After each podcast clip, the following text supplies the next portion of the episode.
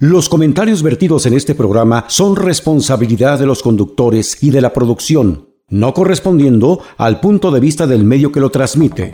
Estás entrando a la capital del mundo laboral. Preguntas, respuestas, dudas, comentarios, quejas, opiniones. Todo esto y más bajo la conducción del licenciado Víctor Hugo Pérez y el doctor Jorge Díaz Galindo. Un concepto diferente de la radio Inicia Enfoque Laboral de Ley. Amigas y amigos, qué gusto saludarlos como siempre, hoy en una fecha muy especial. Agradecido con Dios porque tengo el mejor obsequio de cumpleaños. El mejor obsequio hoy es mi cumpleaños, hoy sábado 25 de septiembre es mi cumpleaños.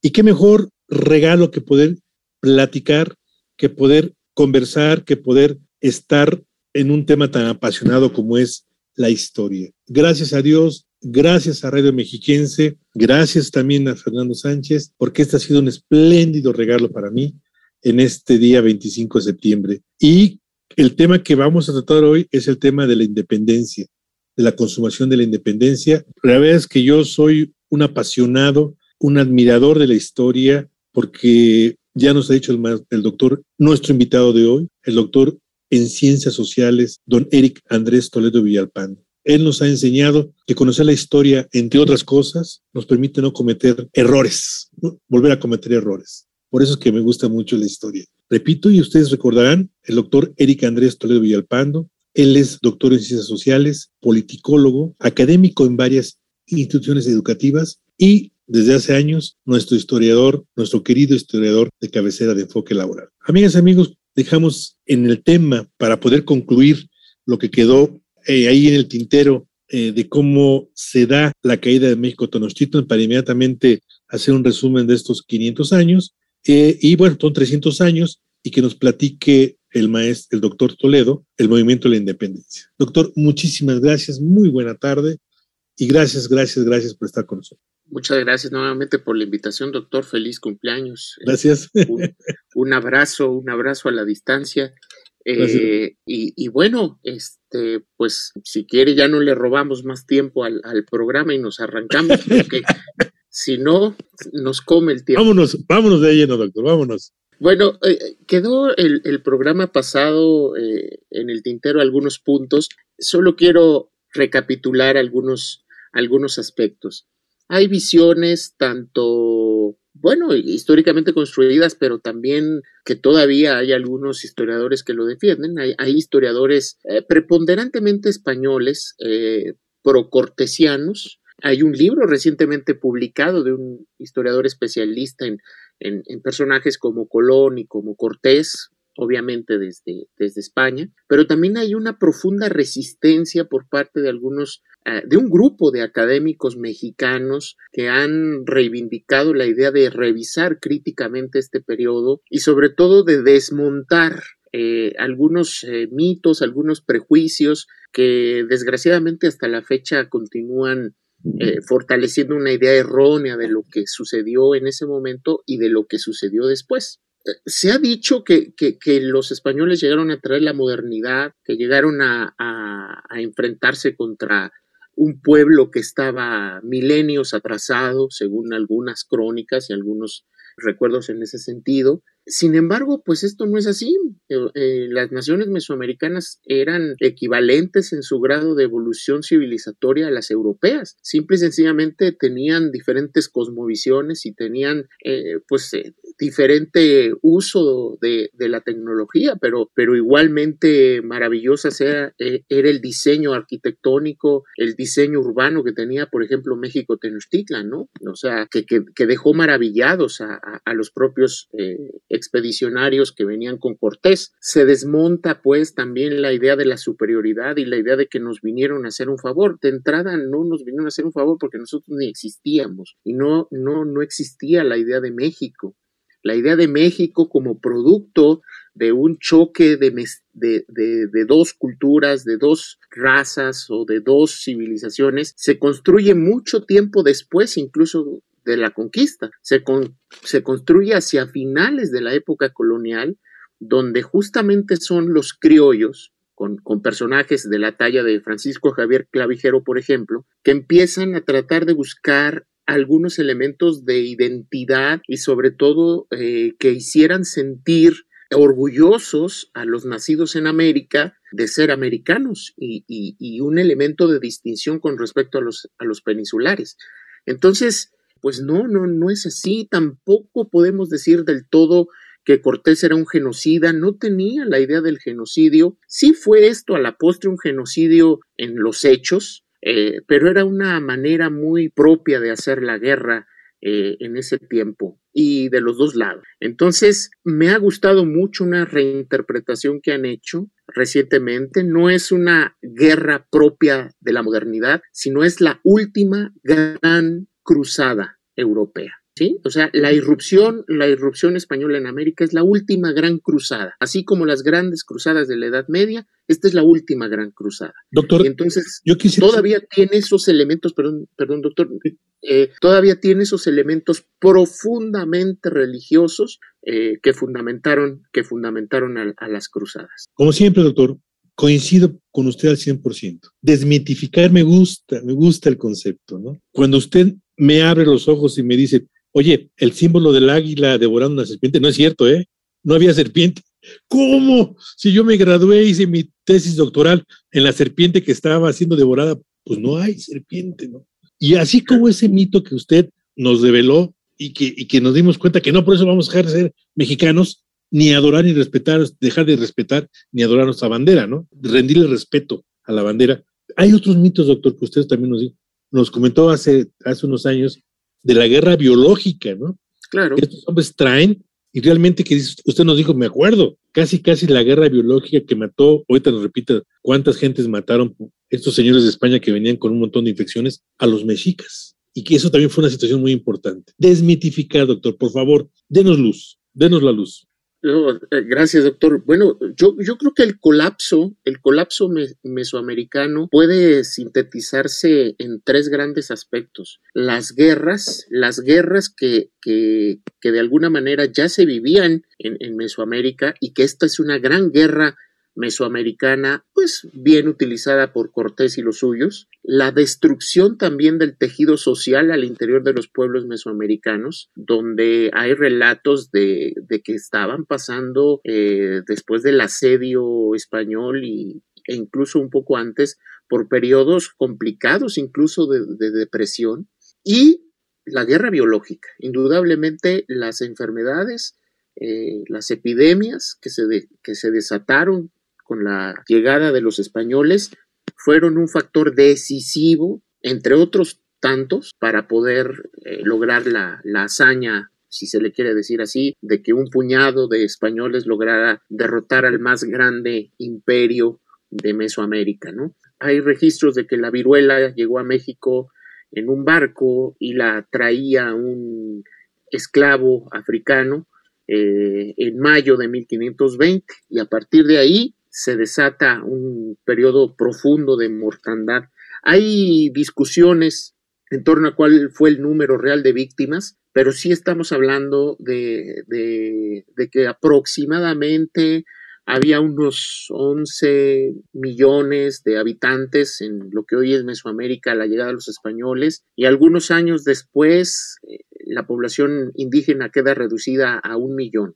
O sea, en menos, en menos de, ¡Qué barbaridad! En menos de, de, de, 20 años hay un colapso tremendo. Y por eso fue necesario que, los españoles trajeran a nuestra tercera gran raíz, si hablamos del mestizaje, que son justamente los, los pueblos eh, africanos. ¿Qué cifra, doctor? ¿Qué cifra? Eh? Y, y, ojo, a partir, a partir de aquí, a partir de que Cortés logra la caída de México Tenochtitlan, no llega como por obra y gracia de nadie eh, el establecimiento de las instituciones coloniales. Tardó mucho tiempo y costó mucho trabajo, pero el centro de la dominación española fue indudablemente el sometimiento a un trabajo casi esclavizado de una gran cantidad de indígenas que se convirtieron sobre todo en la zona del Bajío mexicano que el Bajío se convirtió en el centro productor de la riqueza a nivel mundial en ese tiempo. eh, justamente por la gran cantidad de oro y de plata que se extraía de ahí y el sistema de dominación prácticamente esclavizante al que estuvieron sometidos los indígenas fue lo que le dio al imperio español su gloria y, su grandeza.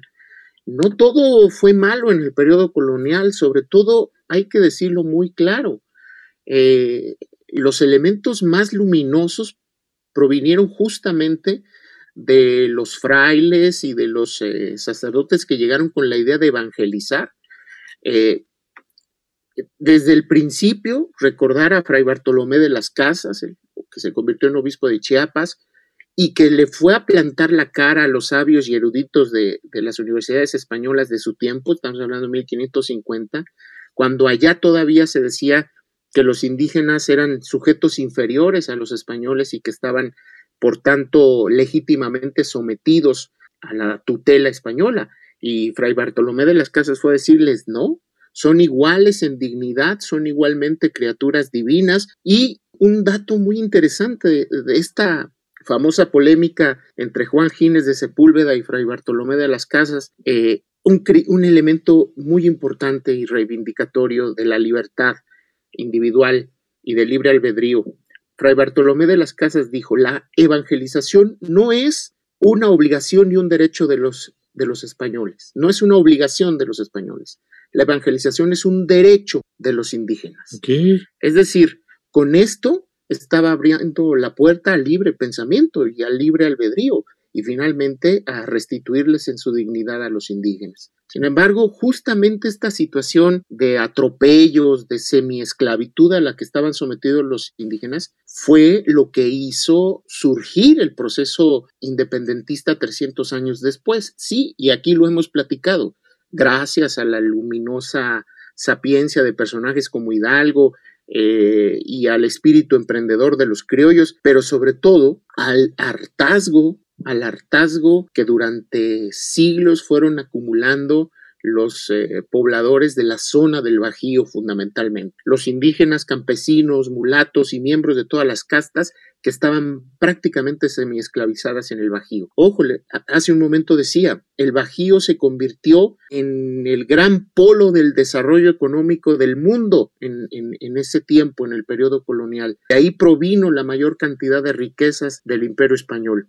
y justamente fue el Bajío el punto de quiebre del imperio español. Y justamente fue el Bajío lo que significó el colapso del imperio español, no solo en lo que después sería México, sino en sus demás posiciones en el, en el territorio americano. Entonces, Hidalgo sabe, y ya me estoy metiendo al, tema de la independencia, Hidalgo se da cuenta de esta necesidad de justicia y de esta necesidad de reivindicar los, eh, los derechos eh, humanos de estos eh, personajes, de estos indígenas novohispanos que estaban sometidos prácticamente a, esclavitud. Y entonces, al tomar las rutas principales que conectaban a la capital con el Bajío, en su primera etapa en, en el movimiento independentista, Hidalgo le da en la torre al, modelo, al modelo español, ¿no? O sea, el, imperio español estaba, estaba derrumbado con esos cuantos meses en que Hidalgo se apoderó de esos territorios. El grave problema de Hidalgo, también lo hemos platicado, es que no pudo lograr la, la consumación y es que se enfrentó quizá a un remordimiento personal que le impidió tomar la Ciudad de México y decidió eh, recular, decidió regresarse al Bajío y sin embargo en ese regreso fue cuando se produjeron los momentos más luminosos de su movimiento que fueron justamente el establecimiento de un nuevo o de un gobierno o la idea de un gobierno propiamente independentista y sobre todo el más importante de los eh, aportes de Hidalgo al movimiento independientemente de haber encendido la, la llama fue la, el decreto de, de abolición no solo de la esclavitud sino también de la abolición del pago de tributos y de gabelas al que estaban sujetos eh, prácticamente todas las clases inferiores en, Nueva España. Esto, que eh, era el fundamento del poderío de los peninsulares, el cobro de impuestos y de tributos, estaba prácticamente aniquilado con este decreto. Hidalgo muere y no ve consumada su, su, su, lucha. Yo pienso que Hidalgo mismo durante el transcurso del, del, movimiento fue cambiando su manera de ver la realidad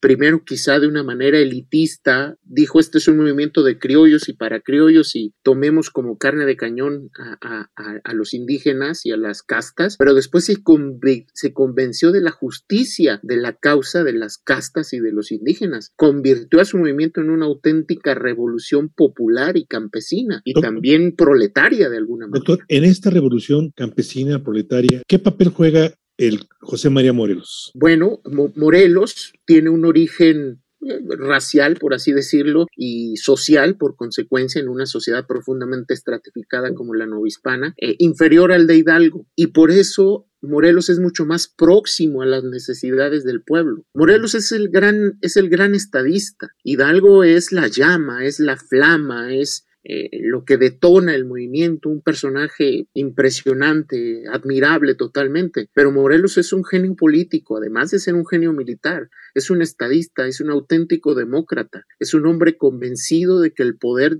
reside en el pueblo y es un hombre convencido de que el papel del gobernante es servir al pueblo, más allá de servirse del pueblo. Por eso cuando las cosas le empiezan a ir mal, acepta que el Congreso lo degrade de ser el responsable del poder ejecutivo a ser un simple guardián del Congreso del Congreso que inició en Chilpancingo, del Congreso de Anáhuac. Y así cumpliendo su deber es que es tomado prisionero. Eh, los momentos más luminosos de la guerra de independencia están al amparo de la figura de Morelos. Entonces, indudablemente son los dos grandes padres de la patria. Y también eh, usted nos platicaba por fuera del programa que en este 2021 eh, se cumplen años de los tratados de Córdoba. ¿Qué es. ¿Qué es esto? ¿Qué, ¿Qué debemos tener como los tratados de Córdoba? Y también hablaban otras personas del programa, un programa de radio, de el plan de Chilpancingo. Bueno, el plan, de Iguala. De Iguala, perdón, de Iguala. de Córdoba. Sí, si nos podemos hacer paralelismo, doctor. Y, y, algo que también usted nos decía, que realmente México es logra su, total independencia muchos años después de 1821, ¿verdad, doctor?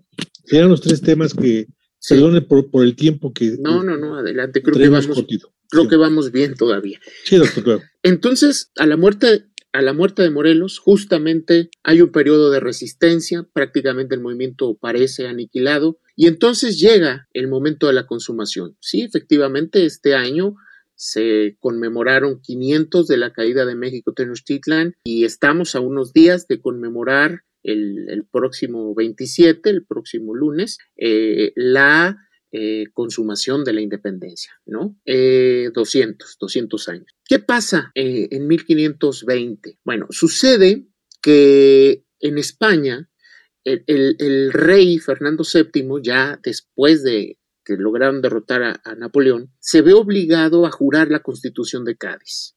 Esta constitución era una constitución liberal, una constitución que consideraba en igualdad de condiciones a los eh, españoles nacidos en España y a los españoles no nacidos en España.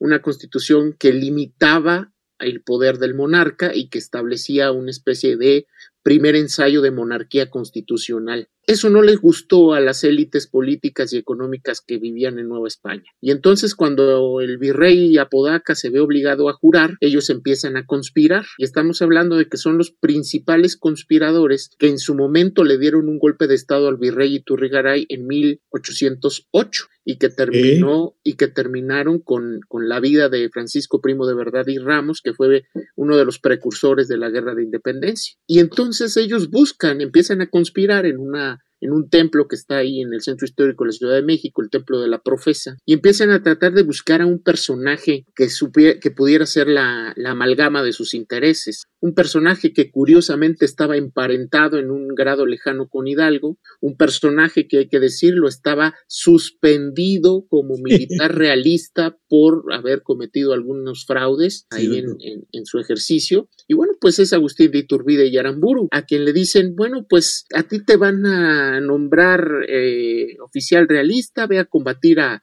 Guerrero y pues lo que queremos es darle un golpe de estado al poder virreinal y entonces abolir la constitución de Cádiz. Bueno, pues si Turbide en lugar de vencer a Guerrero, que muchos decían que era imposible vencerlo, nadie había podido jefes realistas habían prácticamente enloquecido por no haber podido derrotar a Guerrero, pues Iturbide decide aliarse y con resistencias, pero pues Guerrero acepta de alguna manera ver en, esto una ventana para terminar con tantos años de guerra. Guerrero se había unido a la, a la causa de la independencia muchos años atrás con Morelos. Entonces se firma el plan de Iguala que de alguna manera es antecedente pues de nuestra bandera porque ahí se confecciona un lienzo tricolor con nuestros tres colores actualmente, representando a la unidad de los mexicanos, aparentemente ahí. Y ahí se establece que se habrá de ofrecer el trono, porque México habría de constituirse en una especie de monarquía,